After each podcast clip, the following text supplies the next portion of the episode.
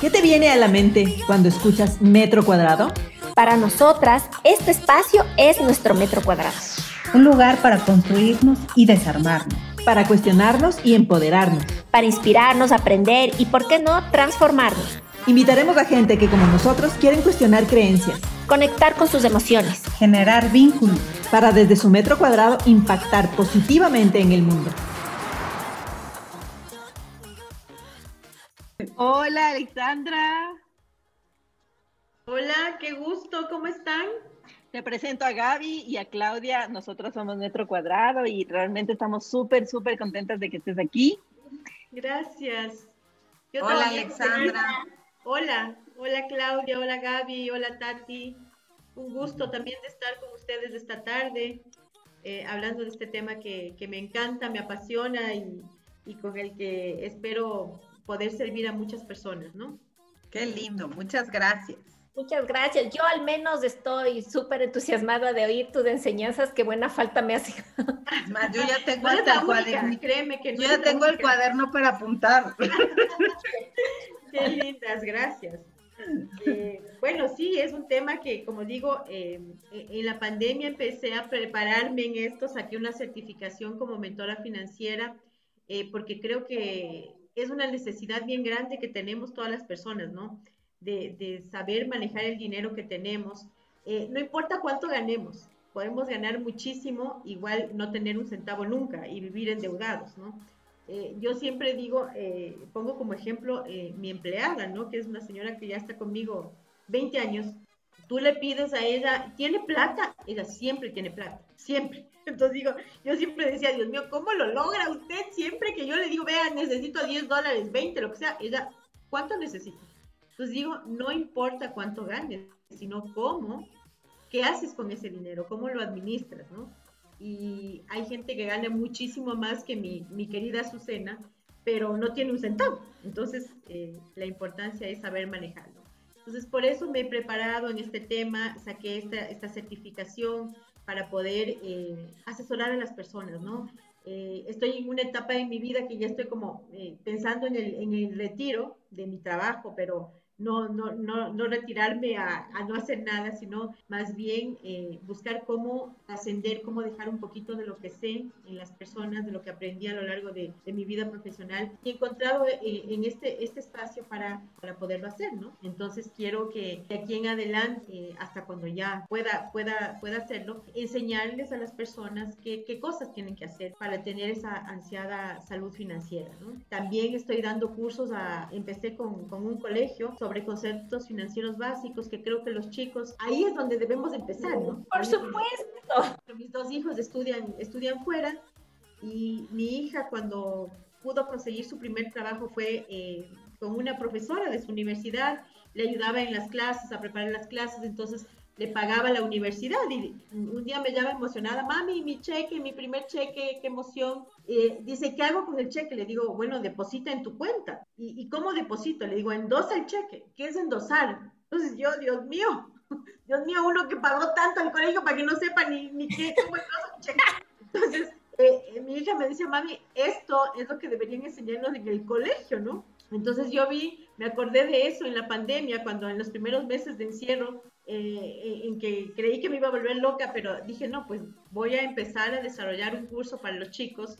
Y bueno, eh, eh, fui dándole forma a este, a este proyecto y con, con, mucha, con mucha felicidad les cuento que ya un colegio compró este, este curso y les estoy dando a los chicos de, de quinto curso y a los de sexto también. Está dirigido a quinto y sexto, ¿no? Entonces, estamos reuniéndonos semanalmente para hablar de este tema entonces quiero, ahí es donde uno creo que debe empezar, ¿no? Que los chicos, chicos sepan eh, conceptos financieros básicos, o sea, qué es un banco, qué es ahorrar, qué es una tasa de interés, cómo se calcula, eh, en, en, qué puedo invertir mi dinero, cómo debo sacar un crédito, para qué se usa, en fin, cosas eh, que les van a servir en su vida. Quiero presentarles el día de hoy a Alexandra Jaramillo. Ella ha trabajado 33 años, no sé cómo quieres jubilarte porque la verdad eres jovencita, comenzaste a trabajar guagua Desde los 18. Desde los 18. Y qué bueno que ahora, después de toda esta experiencia, tanto en la banca como en seguros, en tesorería, hayas podido consolidar todo tu expertise, toda tu experiencia y todos tus conocimientos para poner al servicio de las personas que, como nosotros, o como muchas de las personas que nos están escuchando esta, este día de la comunidad, no saben cómo administrar el dinero y es porque de verdad no nos enseñaron.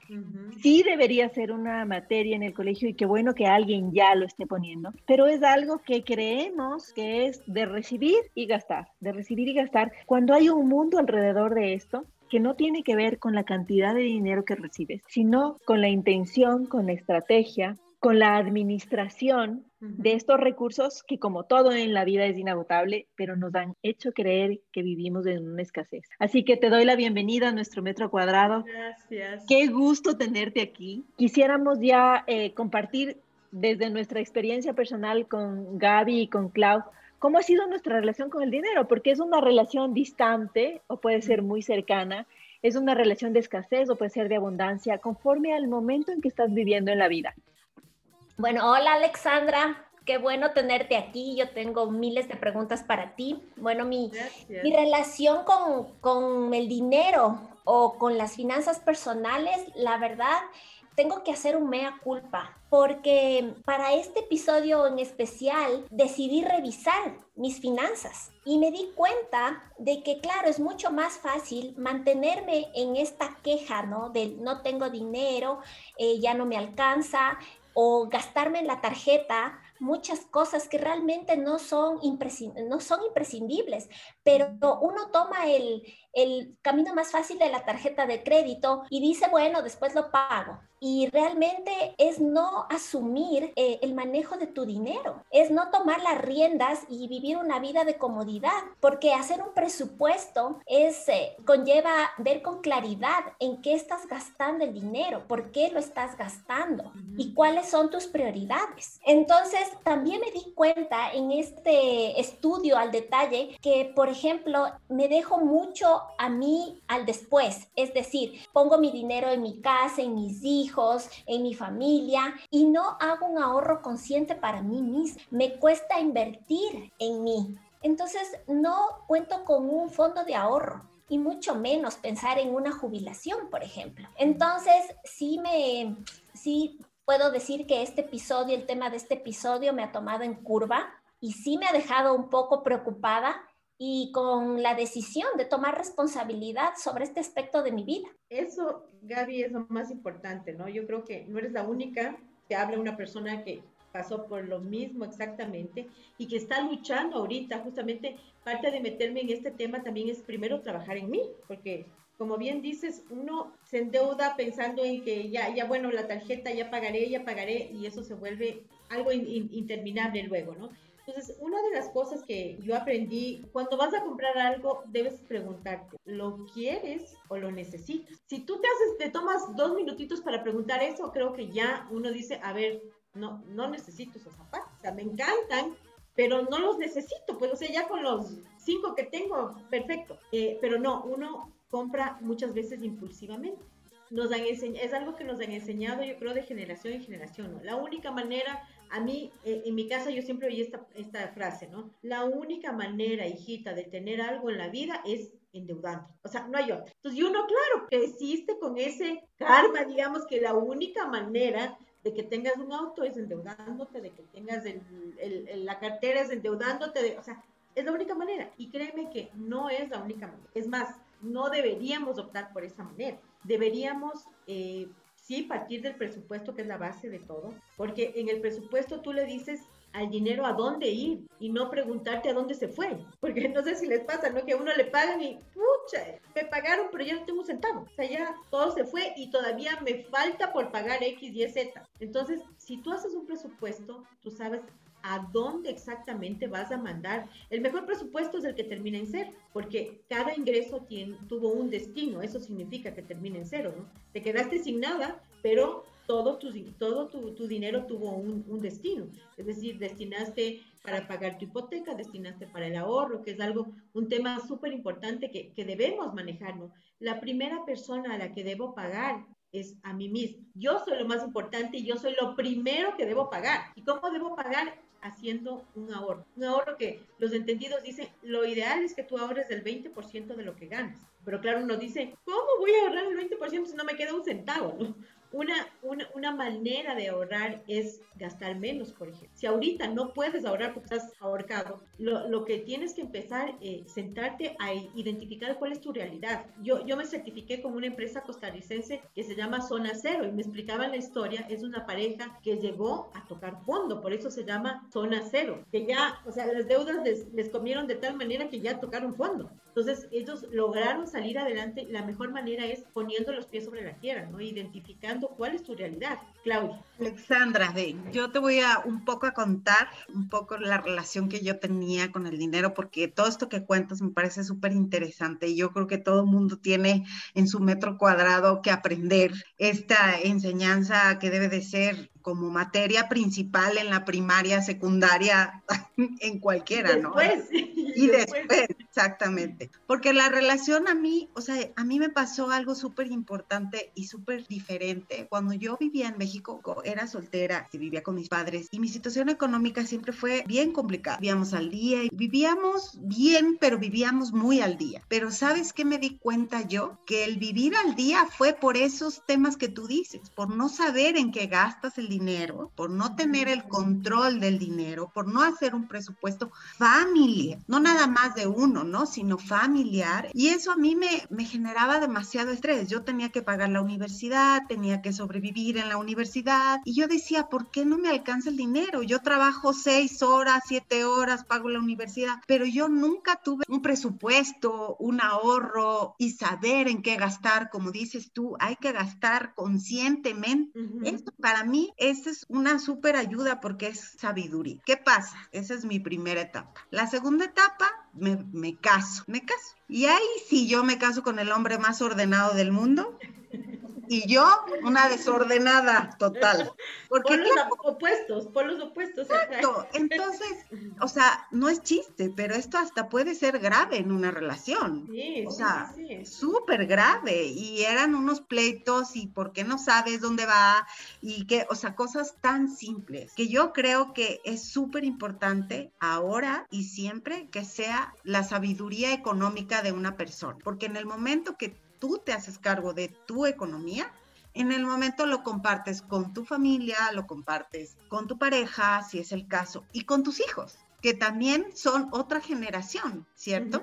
Entonces, mi pregunta, ¿cómo hacemos las personas desordenadas para poder tener esta tranquilidad económica y sabiduría económica? Ya, eh, bueno, no hay una receta, yo lo que sí te puedo decir es que depende de muchísima disciplina, como todo en la vida, ¿no? Porque tú puedes, eh, yo aprendí que las finanzas personales, el 80% son comportamientos y el 20% es del conocimiento.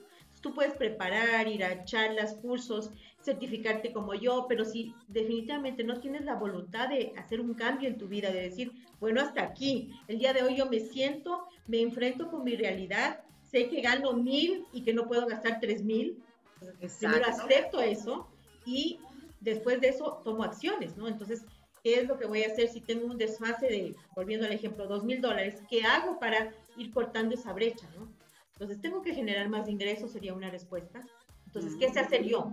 ¿Qué, ¿Qué, puedo hacer que me va a generar ingresos? Sé, sé de cocina, sé de, de, de, de, finanzas personales, sé de inglés, o sea, ¿qué puedo hacer que me genere más ingresos. Eh, los expertos dicen que debes tener cinco ingresos para tener una salud financiera, porque el ingreso fijo, que todos decimos, yo tengo mi trabajo y es un ingreso fijo, eh, el fijo se convierte en cero el, el, día que menos piensas. Lo vivimos en la pandemia. ¿Cuántas personas no quedaron en el desempleo porque las empresas cerraron? Entonces, tu ingreso fijo ya no es fijo.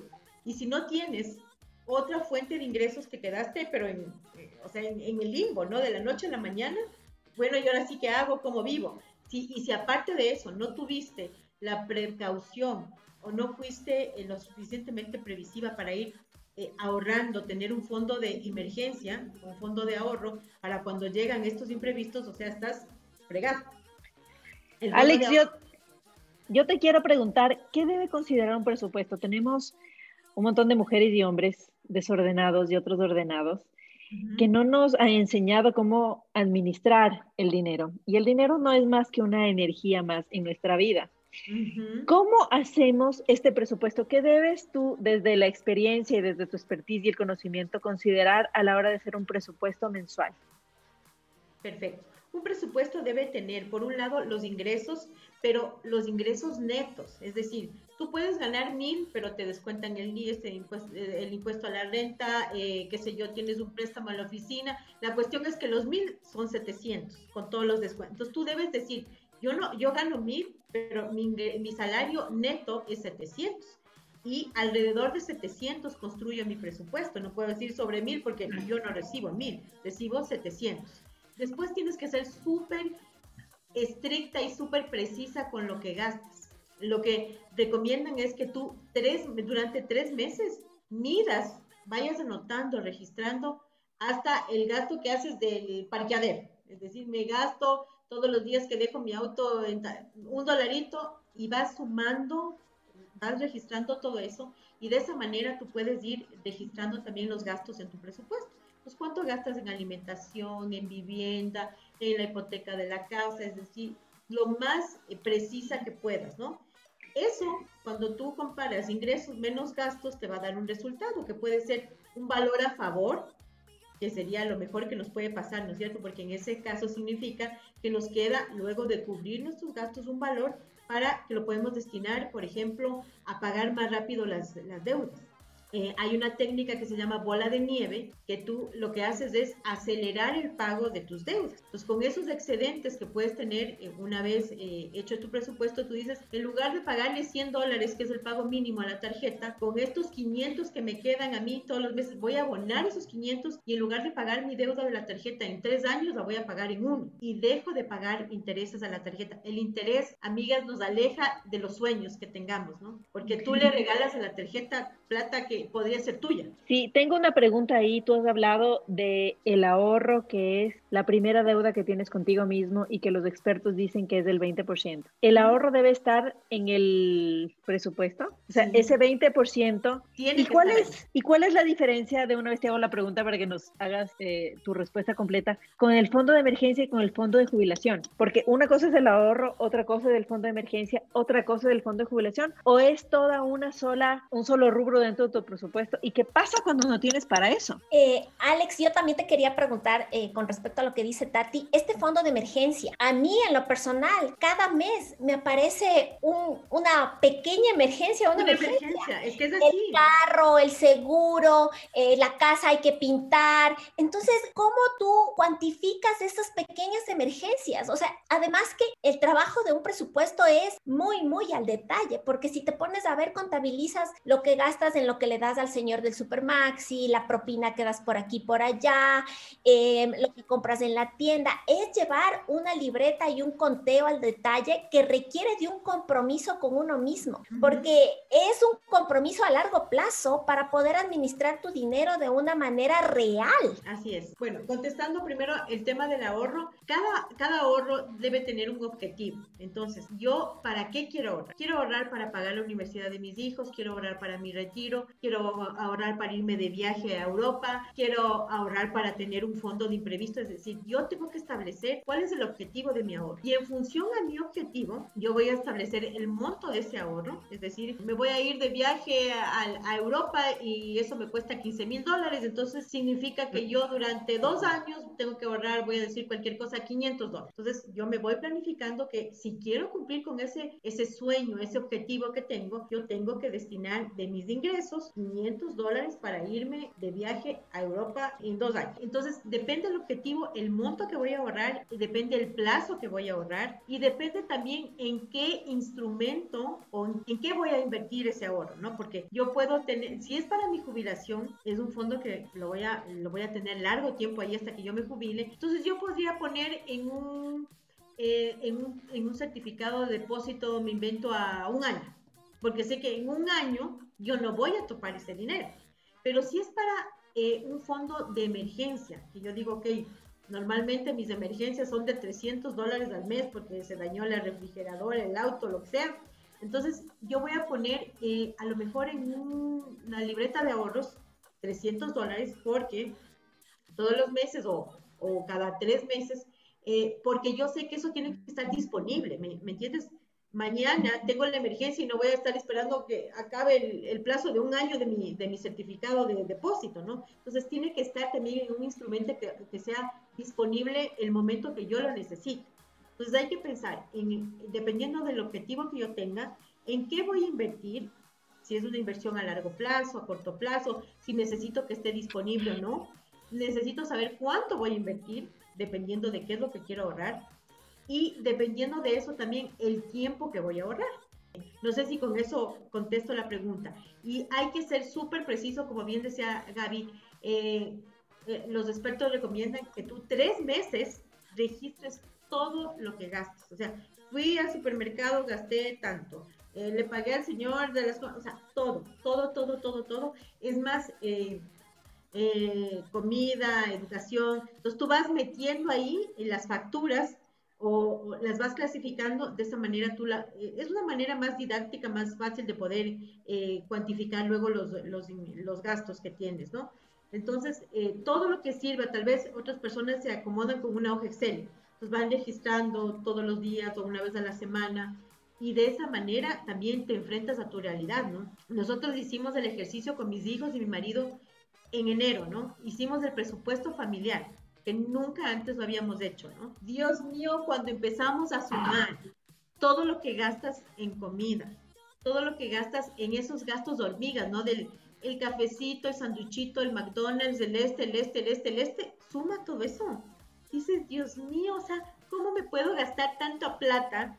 Y claro, uno va al Supermax y se gasta toda la plata del mundo, pero te vas a comer afuera. Entonces la comida del Supermaxi se daña, porque no compraste cosas que no vas a ocupar. Entonces, eso también es ir en Otro contra. costo.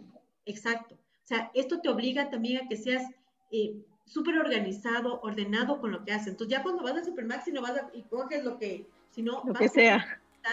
Exacto, vas con una lista y dices, a ver, esto es lo que se consume, esto es lo que no voy, de esa manera evito desperdicios, evito gastar dinero innecesariamente y eh, aporto a la, a, a, a la, economía del hogar, ¿no? A la economía del hogar y al planeta. Y al planeta también, sí. Oye, Alexandra, sabes que ahorita que dices eso es verdad, porque ahora que estuvimos en la pandemia, no sé si les pasó a ustedes y yo creo que a cualquier mujer le pasó, que viste, yo era una así, iba y compraba súper, súper, súper y de repente se quedaba, se podría, botaba. Qué y tú dolor. dices, qué dolor, exactamente, como dice la Tati, al mundo y a tu bolsillo. Entonces, cuando ya me tocó a mí, uno tiene que tener el control de eso. Como dices tú, la fuga de dinero era tan grande que cuando yo me di cuenta, o sea, claro, ya, ya no había dónde el esquema, ¿no? Entonces, como dices tú, ¿qué importante es tener siempre apuntar y ver en dónde está la fuga de dinero que yo le digo y eso evita un montón de estrés en tu vida.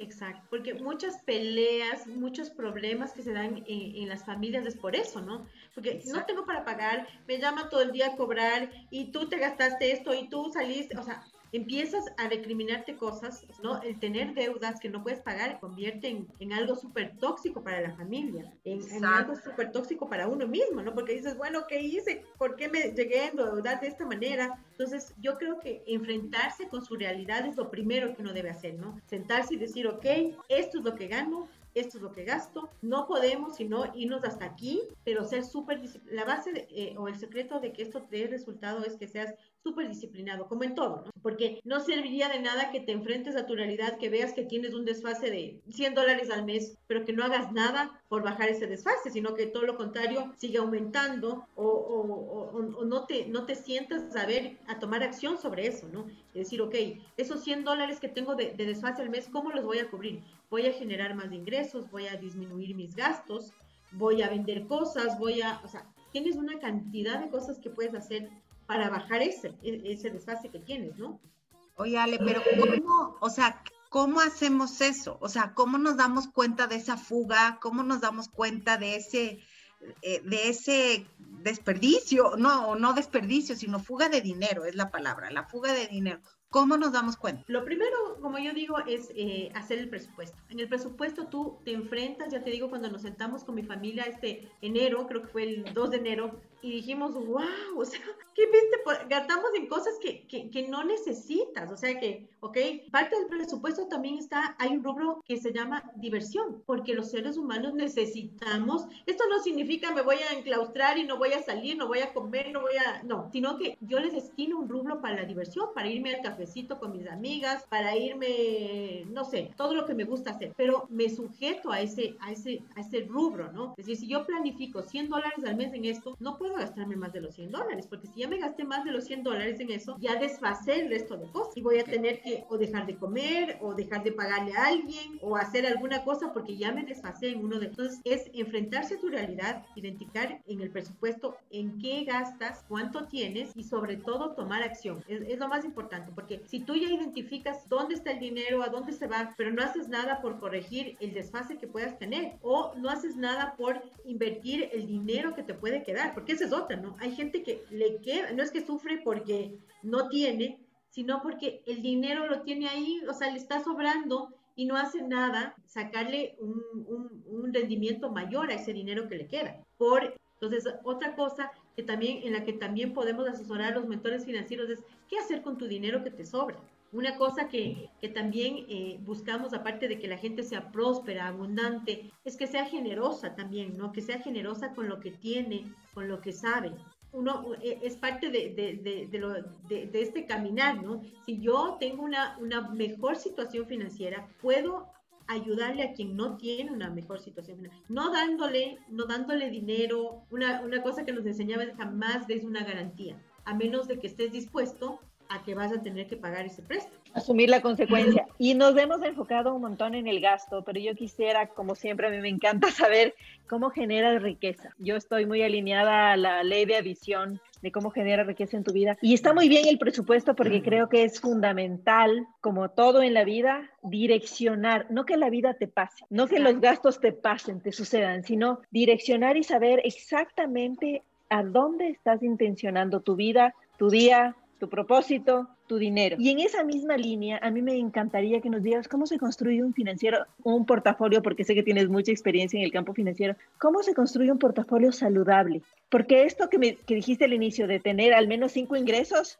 ¿Cómo me hago pulpo? Vamos a pensar la mayoría de la comunidad, ¿no? Y ahora, ¿cómo me busco cinco trabajos? Y yo sé que no se trata de eso. Sé que hay bienes de inmuebles que te producen un ingreso, sé que hay inversiones que te producen un ingreso, sé que hay trabajos que no dependen de ti, que te están generando un ingreso solitos. Entonces, ¿cómo armar ese presupuesto, Alex, desde tu experiencia para poder saber? Ya tenemos claro el tema del, del presupuesto que es fundamental, poner hasta el dólar que le das a la persona del parqueadero, hasta eh, la, la hipoteca que tienes, pero ahora, ¿cómo armamos de este tema? ¿Cómo generar más ingresos en la vida? Perfecto. Eh, Gaby creo que quería comentar algo también. O sea, Alex, eh, yo en cambio tengo una pregunta adicional al presupuesto. Y la pregunta es, un presupuesto por lo general se basa en un ingreso fijo. Cuando tú tienes una estabilidad y un horizonte así, pero certero.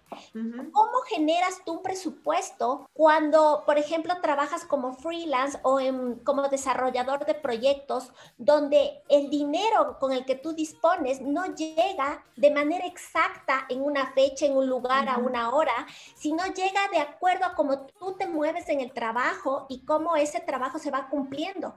Y tú sabes que eso es muy flexible se puede expandir, se puede disminuir. Entonces, cuando llegue el pago, tú ya te consumiste todo el pago porque estuviste en este tira y afloja de todo este tiempo que esperaste que llegara el dinero y llegó después o quizás llegó antes. ¿Cómo tú construyes este presupuesto y este ahorro desde esta inestabilidad, digámoslo así? A ver, el presupuesto tú lo puedes considerar como un presupuesto promedio, un presupuesto real o un presupuesto mínimo. Entonces, mi recomendación sería que tú siempre tomes el presupuesto mínimo. Lo peor que te puede pasar, y si es más que eso, pues qué mejor. Tienes para ahorrar, tienes para pagar deudas que a lo mejor no, no, pensabas pagarlas y salir mientras más rápido salgas de la deuda mejor. Entonces siempre trabajemos con lo más conservadoramente posible al momento de hacer el presupuesto y considerar, si yo no tengo un ingreso fijo, hay meses que gano mucho, hay meses que no gano nada, hago un promedio y me pongo, pero lo mínimo posible, es decir, ser súper conservadora con el, con el valor del ingreso, ¿no? Para que si es que es más, mucho mejor, si es que es menos, pues estoy en lo peor que podría pasar. Ahora,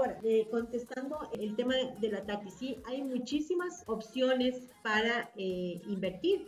Tú como asesor o como mentor financiero no puedes decirle eh, al cliente invierta aquí.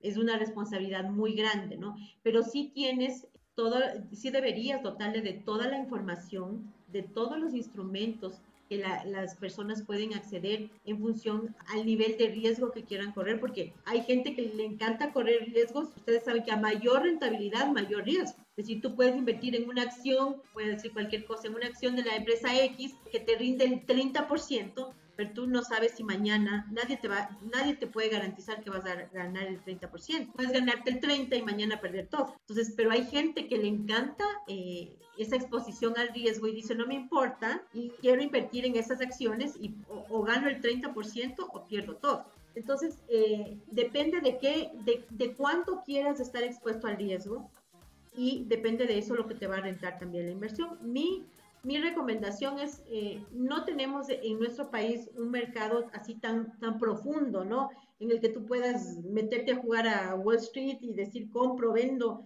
Eh, más bien vámonos por instrumentos que sean seguros, tan exóticos, tan difíciles de entender. Lo mejor es un fondo de inversión, puede ser, eh, si bien no te garantizan un rendimiento fijo, pero dependiendo del fondo, siempre yo digo depende con quién, ¿no? Entonces depende con qué administradora de fondos estés, depende con qué banco estés, o sea, tú te puedes ir con la cooperativa Pepito que te paga el doble de lo que te pagan los bancos, pero anda a ver si te pagan, pues, ¿no? Eh, también es bueno que sepan que en el mercado ecuatoriano nosotros tenemos eh, el COSEDE, que es el Consejo de Seguridad de los Depósitos, que te cubre hasta 32 mil dólares, es decir, si mañana eh, el banco con el que tú tenías tu inversión quiebra, si tú tenías hasta 32 mil dólares, el COSEDE te lo devuelve. Pero si es más de eso, perdiste. Es un dato también, un tip que les dejo a la hora de, invertir. Siempre saber con quién dejas el dinero, ¿no?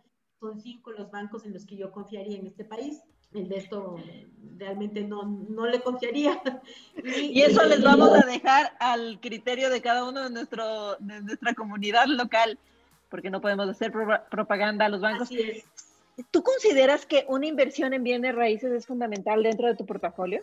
Sí, sí es, sí es fundamental. Eh, te da seguridad, te permite aumentar el patrimonio, que es algo bien grande eh, y bien importante, creo que es por lo que uno debe, debe trabajar, ¿no? Para tener algo en la vida, no para dejarle a los hijos. Yo creía que la casita para que mis hijitos tengan, no, tus hijitos tienen que luchar por tener su casita, su terreno, su departamento, lo que sea, ¿no? Enséñales a generar riqueza, enséñales a trabajar, eh, enséñales a que el dinero cuesta. O sea, qué chévere, ¿no? Que te caiga del cielo, pero normalmente no pasa eso. Y cada vez en la situación en la que estamos es menos probable que podamos hacer eso yo creo que nuestra generación nos hemos sacado el aire por, por generar riqueza, por generar patrimonio. Eh, hemos descuidado a lo mejor muchísimas cosas por estar enfocados en, en producir, producir, producir y, y, eso tiene un costo bien alto. ¿no? Entonces yo creo que a los hijos también hay que enseñarles a que si, si quieren, tienen que ellos saber lo que cuesta, darles Oye, ejemplo.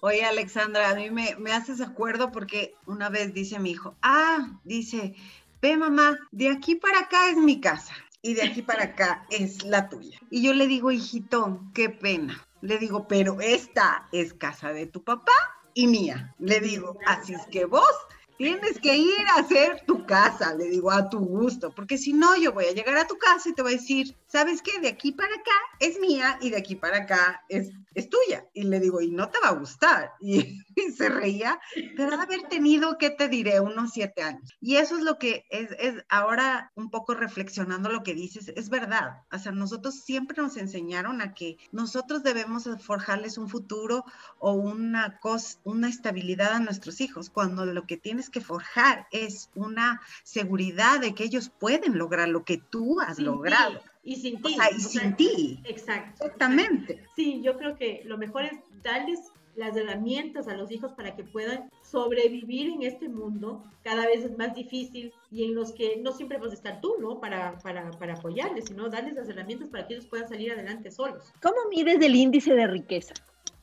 Sí, tú puedes cubrir tus gastos y tener algo que te sobra para, para ir generando ahorro, para ir generando eh, patrimonio, ahí tú puedes medir eh, el índice de riqueza. Y yo le añadiría algo más, el, poder compartir, ¿no? El poder compartir no solamente cosas materiales o, económicas, dinero, sino compartir conocimientos, por ejemplo. Yo creo que una manera de, medir la riqueza que uno tiene también es cuánto de mí dejé en el resto de las personas, ¿no?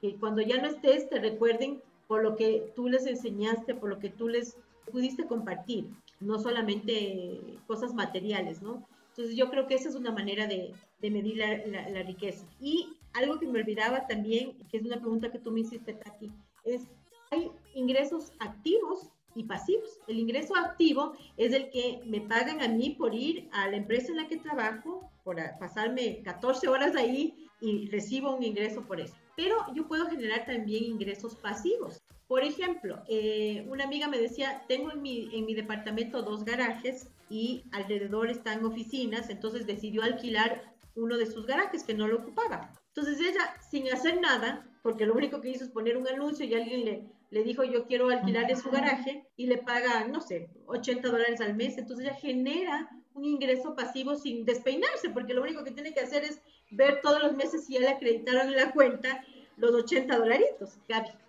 es esto también, ¿no? De, salir de la zona de confort, porque es fácil quejarse de no tengo plata, no me alcanza el dinero, no me pagan bien, pero hacernos también la pregunta, ¿cómo puedo generar más riqueza en lugar de quejarme eh, no tengo, sino cómo genero esta riqueza, qué puedo aprender, para qué soy bueno?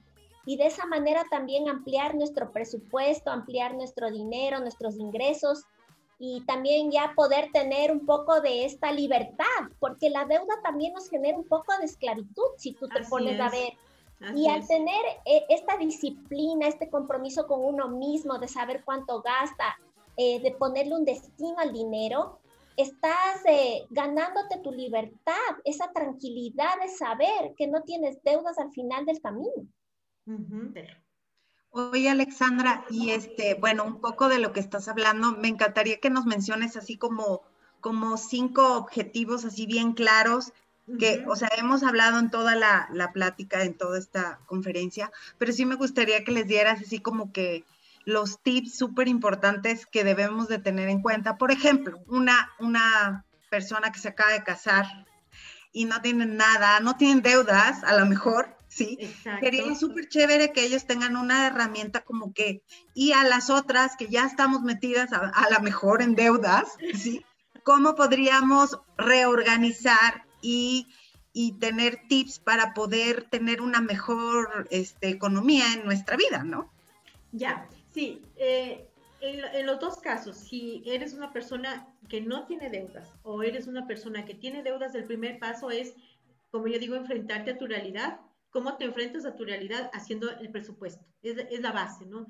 El presupuesto lo más preciso posible. No te engañes, porque si pones algo que no es, o sea, no, no, te estás ayudando, no, no vas a tener la información que necesitas tener para tomar acción sobre lo que necesitas tomar acción.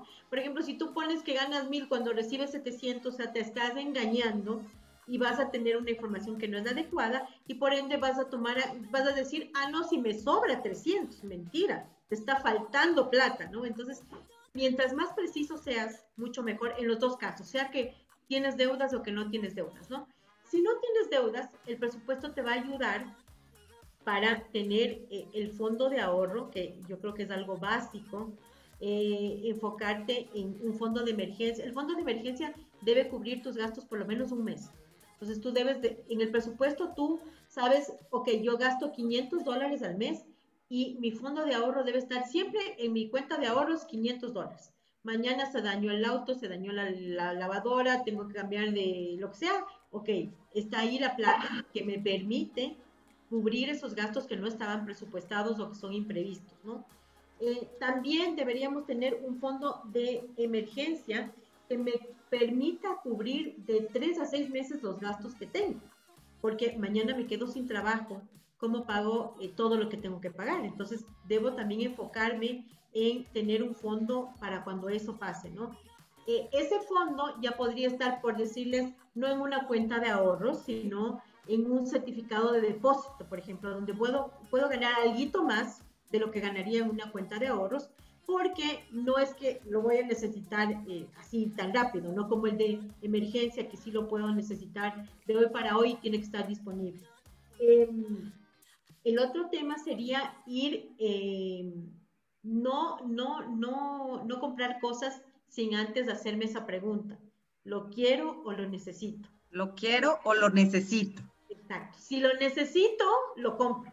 Si lo quiero, voy a ahorrar para cuando tenga el dinero y ahí lo compro. No poner la tarjeta. Cuando yo ponga la tarjeta es porque voy a pagar lo que consumí al final del mes. Todo. No los pagos mínimos. Los pagos mínimos me alejan del sueño, me alejan de la paz, me quitan la paz, porque ya ahora como pago los intereses, todo lo que es intereses, me roba la paz y la salud financiera. Entonces, yo gasto mi, con mi tarjeta, yo me gasté hoy y 100 dólares, de esos 100 dólares tienen que estar pagados al fin de mes. No puedo pagar 10 dolaritos, que es el pago mínimo, sino los 100 que consumí.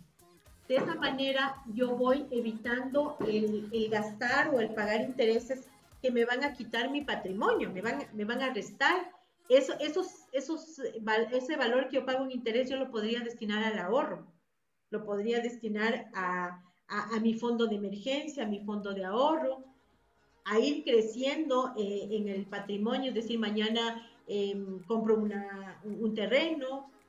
Tomar deuda, sí, tomar deuda no es mal, pero depende para qué vas a tomar la deuda. Si es para crecer en tu patrimonio, está bien que tomes deuda.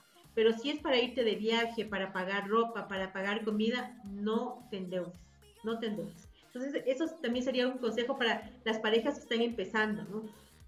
Otro consejo sería que en el, en el tema de la salud financiera tiene que involucrarse toda la familia. O sea, debemos sumar los ingresos de todos, los gastos de todos, ponernos una meta como familia, ¿no? O sea, ¿qué sueño queremos cumplir este año? Eso es lo que hicimos con mis hijos. A ver, ¿qué queremos hacer este año? Queremos dejar eh, de pagar este préstamo que tenemos, queremos viajar, queremos, o sea, qué sueño tenemos y trabajar todos en función de ese objetivo, ¿no? Entonces, yo voy a poner tanto o yo voy a dejar de gastar esto. O sea, yo no, yo no genero ingresos, pero sí, sí me comprometo con ustedes, familia, a dejar de gastar en esto y eso va a ser mi aporte.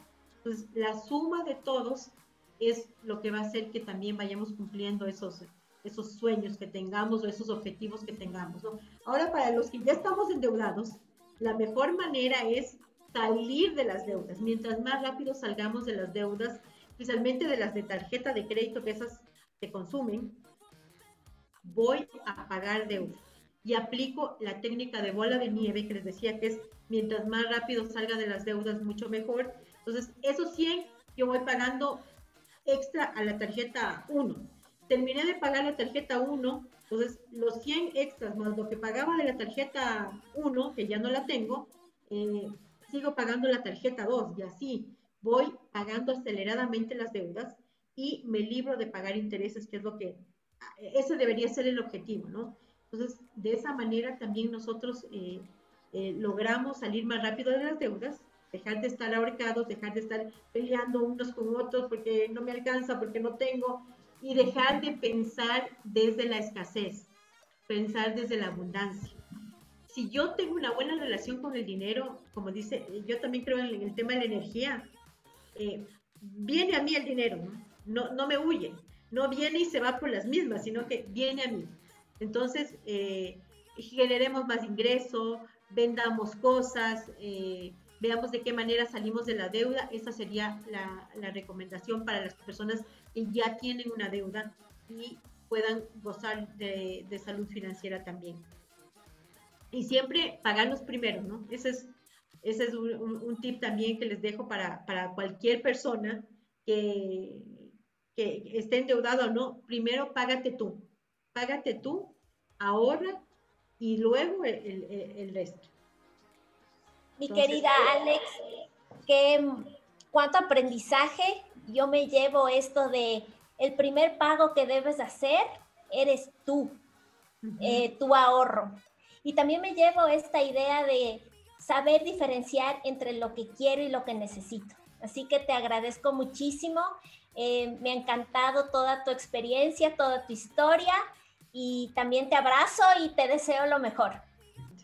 Alex, yo me llevo de ti, me encanta, me encanta reconocer nuestras deudas y poder tener un presupuesto familiar, que eso me encantó, porque yo creo que cuando hacemos compromiso con la familia y la incluimos, el presupuesto va a funcionar mucho mejor. Entonces, eso me encanta, me llevo de ti, gracias. Gracias a ti, Claudia, muchas gracias. gracias, Alex. Y, lo, lo que yo recojo es lo mismo que recojo en mi vida. Donde intencionas, donde hay un propósito, allá vas. Si no sabes a dónde está yendo tu dinero y no hay un propósito y una intención ahí, estás perdiendo. No estás conectado con la abundancia, estás en escasez. Entonces, esto de direccionar y darle un propósito a esta energía abundante, porque ningún pajarito sale cada día a decir, ¿y ahora de qué voy a vivir? Todos los animales en el universo y en la naturaleza saben que el oxígeno, la comida y todo va a ser en abundancia. Y asimismo es nuestro derecho como seres humanos de saber de que cuando estamos conectados con esta energía de vida, todo se nos va a ser proveído. Eso no quiere decir que no tengamos acción, eso no quiere decir que no tengamos estrategia, eso quiere decir que nos unamos a la abundancia infinita que está dada para cada uno de nosotros. Infinitas gracias y que la abundancia sea contigo también y con cada uno de la comunidad que nos está escuchando hoy.